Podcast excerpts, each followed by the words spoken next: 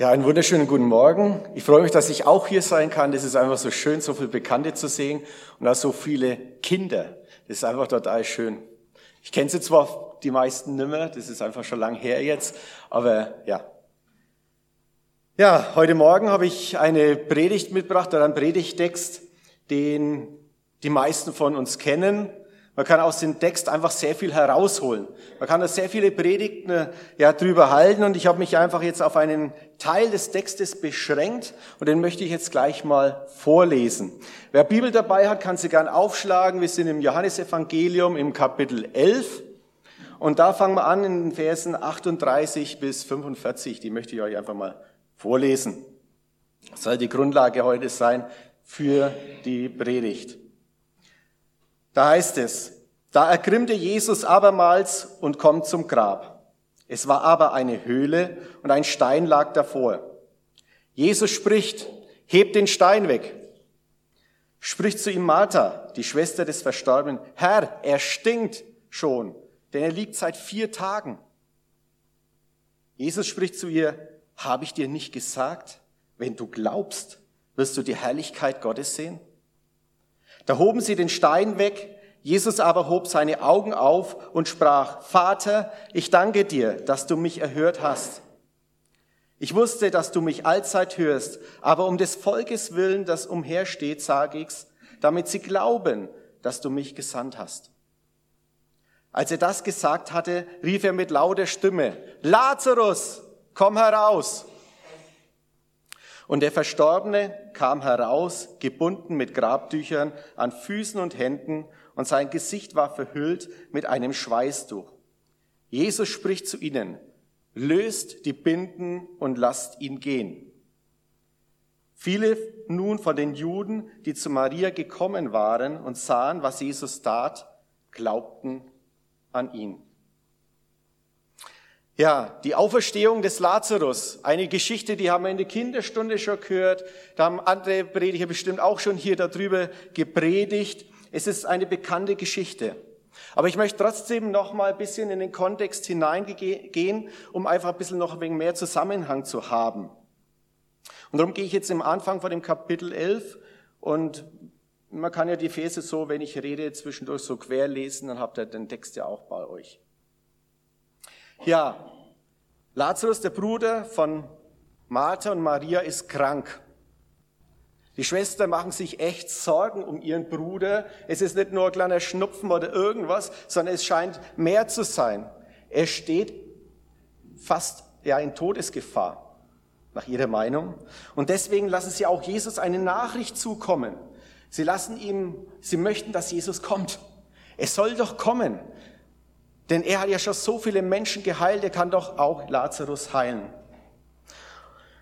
Und sie schicken hin zu Jesus und in Vers 4 heißt es, die Krankheit ist nicht zum Tode, sagt Jesus, sondern zur Verherrlichung Gottes, dass der Sohn Gottes dadurch verherrlicht werde.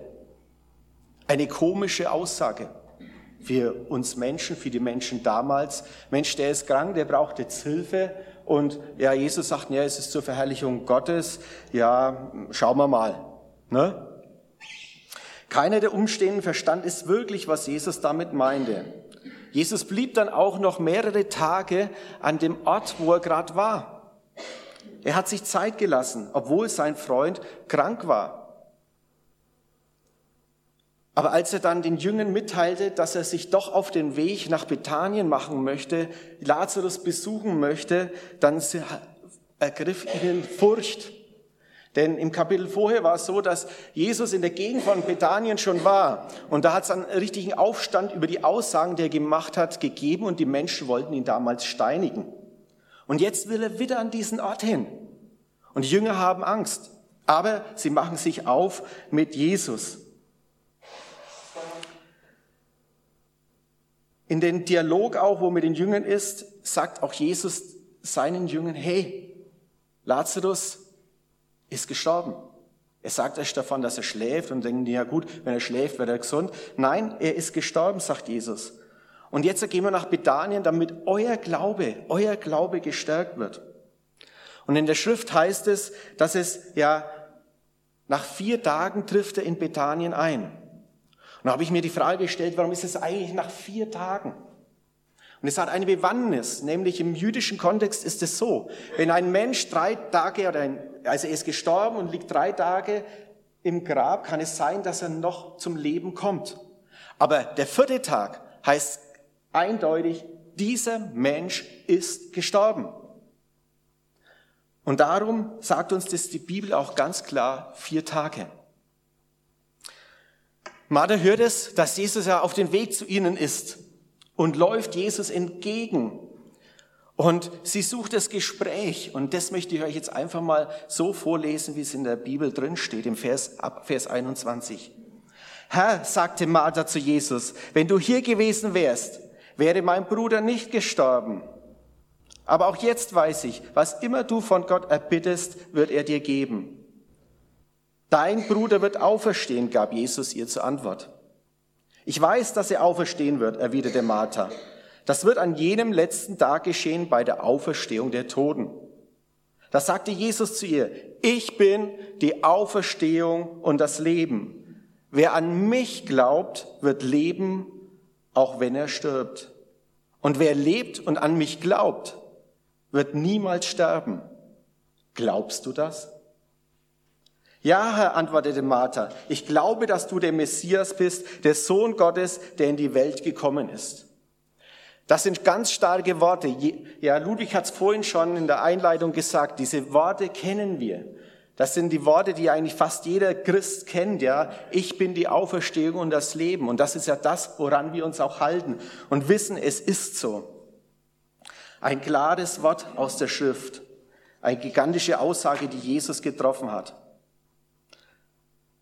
Ja, Martha sagt es ja auch, er, sie weiß, dass Jesus der Messias ist. Aber die Tragweite seiner Aussage, die versteht sie trotzdem nicht. Das werden wir später noch sehen. So holt, ja, sie holt Maria, die zu Hause geblieben ist, ihre Schwester, die auch die gleiche Hoffnung hatte, dass wenn Jesus hier gewesen wäre, dann wäre Lazarus nicht gestorben. Welch eine Tragik, oder? Auf der einen Seite sehen sie jetzt Jesus, dass er da ist. Er kommt. Aber in ihren Augen, es ist zu spät. Schön, dass er da ist. Aber wir stehen in Trauer. Und schön, dass Jesus mit uns trauert. Aber Lazarus, Lazarus ist tot. Es ist ein Wechselbad der Gefühle von Hoffnung und Hoffnungslosigkeit, die sie haben. In Vers 22 sagt Martha, aber auch jetzt weiß ich, was immer du von Gott erbittest, wird er dir geben. Eine Hoffnung, die sie ausspricht, aber selbst nicht glaubt, obwohl sie es glauben will. Denn als Jesus zu ihr sagt, dass Lazarus auferstehen wird, denkt sie an die Auferstehung an den letzten Tagen. Und in dieser Spannung nun folgt nämlich unser Predigtext. Ich will nur mal ganz kurz vorlesen, weil da möchte ich jetzt näher drauf eingehen. Da ergrimmte Jesus abermals und kommt zum Grab. Es war aber eine Höhle und ein Stein lag davor. Jesus spricht, hebt den Stein weg.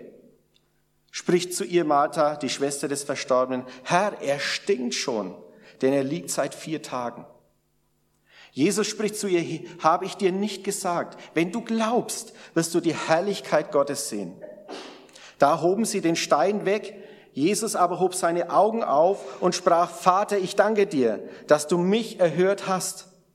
Ich wusste, dass du mich alle Zeit hörst, aber um des Volkes willen, das umhersteht, sage ich's, damit sie glauben, dass du mich gesandt hast. Als er das gesagt hatte, rief er mit lauter Stimme, Lazarus, komm heraus. Und der Verstorbene kam heraus, gebunden mit Grabtüchern an Füßen und Händen, und sein Gesicht war verhüllt mit einem Schweißtuch. Jesus spricht zu ihnen, löst die Binden und lasst ihn gehen. Viele nun von den Juden, die zu Maria gekommen waren und sahen, was Jesus tat, glaubten an ihn. Unglaublich, aber wahr, oder? Wir lesen die Geschichte. Vielleicht berührt uns das gar nicht mehr. Das ist doch normal, wir haben es doch schon so oft gehört. Aber es ist unglaublich. Jesus erweckt Lazarus zum Leben. Eine Totenauferstehung. Das, was er angekündigt hat, macht er. Er tut's. Versetzt euch mal in diese Situation hinein. Ihr seid die Trauergemeinde. Und wir würden jetzt runtergehen nach Ergersheim am Friedhof. Und es ist ein bekannter Prediger da, den ihr alle kennt, schätzt. Und er sagt jetzt, lasst das Grab aufmachen, holt den Toten, den Sarg wieder raus. Was würde euch durch den Kopf gehen? Also mir wird durch den Kopf gehen, hey, das kann er doch nicht machen. Das geht auch gar nicht. Leute, das geht nicht. Das kann er doch nicht ernst gemeint haben, oder? Also ich gehe da nicht mit. Das kann er selber machen, aber ich gehe da nicht mit. Ja, wir kennen die Geschichten und wissen, dass Jesus Lazarus auferweckt hat und nicht nur ihn auferweckt hat, sondern auch den Jüngling zu Nein. Oder die Tochter des Jairus, weil wir es lesen können in der Schrift. Es gibt da durch die Jahrhunderte immer wieder in der Kirchengeschichte Totenauferweckungen. Es ist also nicht nur bei Jesus Zeit gewesen, sondern auch über die Jahrhunderte hinweg. Aber darauf möchte ich jetzt nicht eingehen, sondern ich möchte den Fokus jetzt auf eine ganz andere Art und Weise legen. Ja, so spektakulär diese Wunder sind, ist es doch wichtiger, wenn die geistliche Auferstehung in einem Le Leben, in einem Menschen passiert. Lazarus bedeutet nämlich, Gott hat geholfen. Lazarus wurde geholfen von Gott. Das ist eine wunderbare Sache. Ja, Lazarus braucht in dieser Höhle, in diesem Grab, braucht er Hilfe von Gott. Und noch dazu lebt er in Bethanien, was übersetzt heißt Armenhaus oder Haus des Elends oder Haus des Todes. Also ich möchte nicht gerade wohnen, ja, wenn mein Dorf so heißt, Haus des Todes. Und hier können wir Vergleiche ziehen für uns alle, denn wir alle, die wir hier sitzen, sind Lazarusse, denn wir alle brauchen die Hilfe Gottes. Jeder Mensch auf dieser Welt. Und Bethanien ist die ganze Welt. Sie ist verloren, sie ist eine Höhle. Wir brauchen die Hilfe Gottes. Wir leben im Armenhaus ohne Gott. Und das sagt Jesus, nehmt den Stein weg, rollt ihn weg, bringt ihn auf Seite. Und das ist sein Auftrag. Deswegen ist er gekommen, dass dieser Stein auf Seite gerollt wird. Denn in Jesaja 61 lesen wir, der Geist des Herrn ruht auf mir, weil er mich berufen hat, bevollmächtigt hat. Er hat mich gesandt, den Armen die frohe Botschaft zu bringen und die Verzweifelnden zu trösten. Ich rufe Freiheit aus für die Gefangenen. Ihre Fesseln werden nun gelöst und die Kerkertüren geöffnet. Ich rufe ihnen zu, jetzt erlässt der Herr eure Schuld. Oder in Hesekiel 36, Vers 26. Ich will euch ein neues Herz und einen neuen Geist geben. Ja, ich nehme das versteinerte Herz aus eurer Brust und gebe euch ein lebendiges Herz. Jesus will genau das wahrmachen, was er zu Martha sagte. Er will ein neues Leben geben, ein Leben aus Gott. Doch bevor Jesus seine Macht und Autorität über den Tod demonstrieren konnte, musste der Stein weg. Dieser Stein steht für das Gesetz der Juden, dieser Stein steht für Hindernisse. Es können Zweifel an Gott sein, Unglaube. Es kann Religiosität sein, einfach ich mache mir meinen eigenen Gott. Oder mir geht's doch gut, Wozu brauche ich eigentlich Gott? Der kann mir doch gestohlen bleiben. Doch das größte Hindernis ist unser Egoismus. Das sind wir. Martha sagt zu Jesus, er stinkt schon. Und genauso ist die Sünde. Unsere Verfehlung, unser eigenwilliges Leben, es stinkt zum Himmel. Sünde ist das Getrenntsein von Gott. Das wird uns aber erst klar, wenn uns Jesus damit konfrontiert. Uns die Augen öffnet für unsere Verlorenheit gegenüber Gott. Jesus sagt, nehmt den Stein weg. Ihm ist egal, ob's stinkt. Er will uns rausholen, rausholen aus unserer Verlorenheit, in der wir drin stecken und in seine Gegenwart der Liebe stellen. Denn dafür starb Jesus am Kreuz. Jesus ruft, Lazarus, komm heraus. Und dieser Ruf, Lazarus, komm heraus, dieser Ruf geht auch heute Morgen an dich, der du hier heute Morgen sitzt. Jeder einzelne von uns. Du kannst dich entscheiden. Du kannst dich entscheiden. Entweder du bleibst in der Höhle der Verlorenheit, was die Hölle bedeutet, oder du nimmst dieses Angebot Jesu an, dass du zu ihm kommst und sagst, ja, ich nehme es an, den Ruf, den er spricht. Lazarus, komm heraus. Setz für Lazarus deinen Namen ein. Wenn Jesus ruft, Lazarus, komm heraus, das heißt, wenn ich jetzt Lazarus übersetze, ich helfe dir, komm heraus. Wenn du verstanden hast, dass Jesus dein Freund und dein Retter sein will und ist, der dich unendlich liebt, dann mach dir bitte darüber Gedanken, ob du Jesus wirklich kennst. Auch wenn die ersten Schritte holprig und wackelig sind, indem du auf Jesus zugehst, aber er hat seine Hände offen für dich. Aber Lazarus kommt auch heraus und ist umwickelt mit Binden am ganzen Körper. Er hat das neue Leben in sich, er hat auf den Ruf Jesu geantwortet und es ist rausgekommen.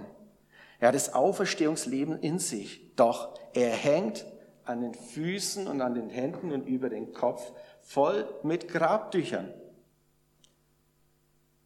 Ja, die Bibel spricht, was sind denn diese Grabtücher, die über uns hängen? Die Bibel spricht von schlechten Gewohnheiten, von Gedankengebäuden, die in unseren Kopf festsetzen, wie es auch der Korintherbrief schreibt, dass wir die Gedankengebäude unter den Gehorsam Christi nehmen sollen.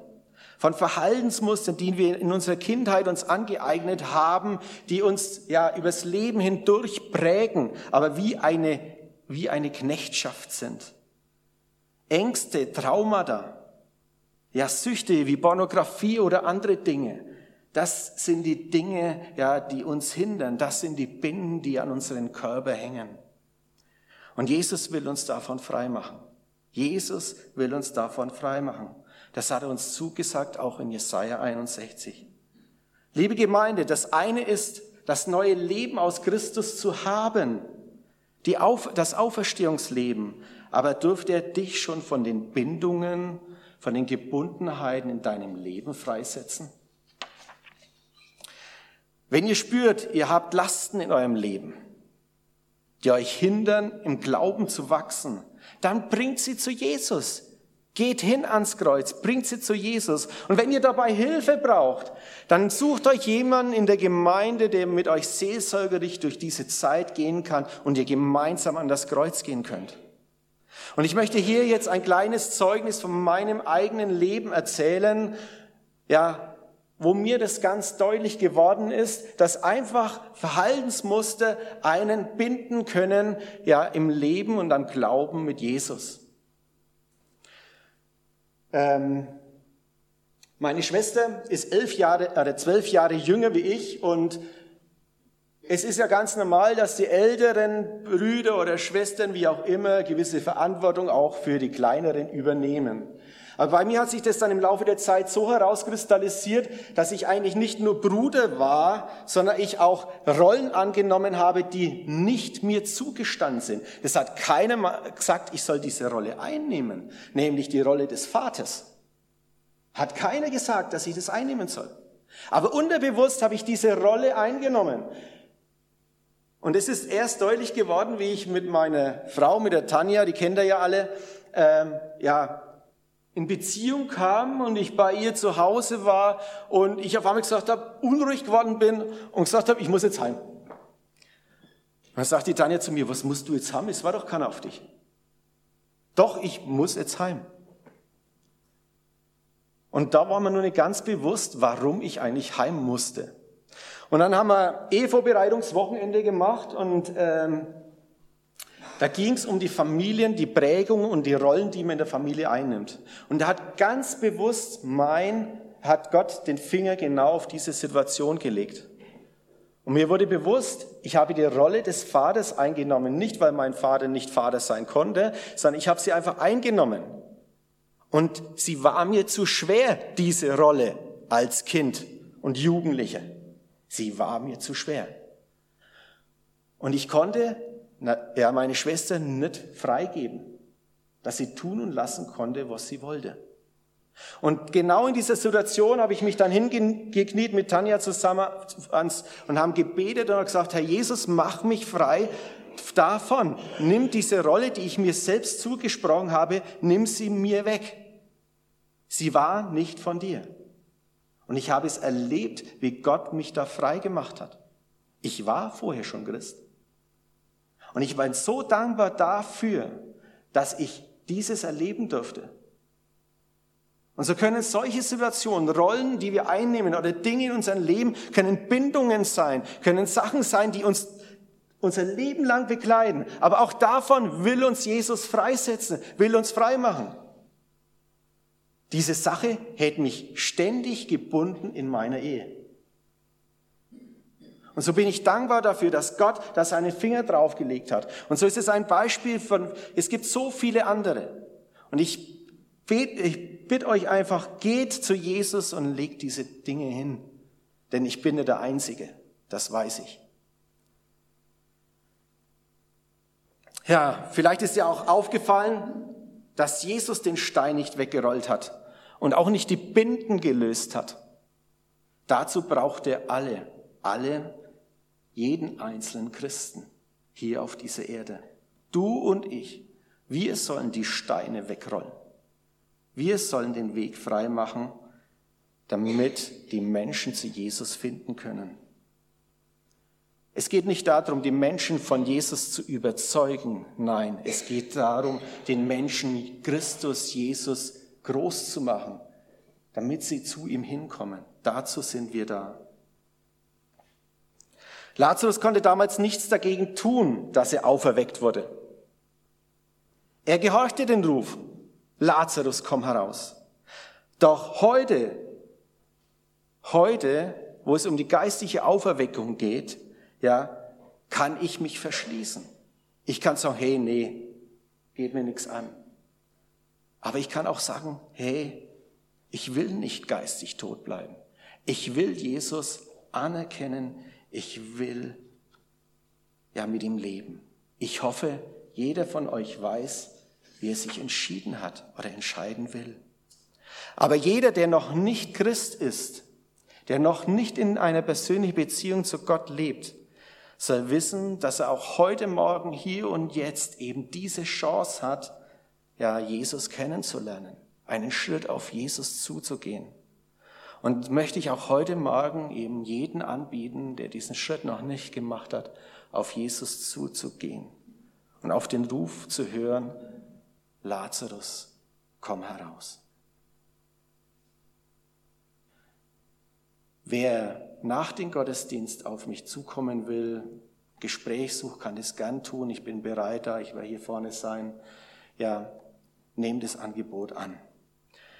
Somit bin ich am Ende vom, von meiner Predigt angekommen. Ja, vielleicht etwas anders als gewohnt, eine andere Verse-Konstellation, aber wir stehen eben an dieser Situation. Jesus Christus will uns retten. Jesus Christus will, dass wir das neue Leben ergreifen wie Lazarus. Und er möchte uns frei machen, frei machen von den Gebundenheiten, die wir haben in unserem Leben. Und das wünsche ich jeden. Amen.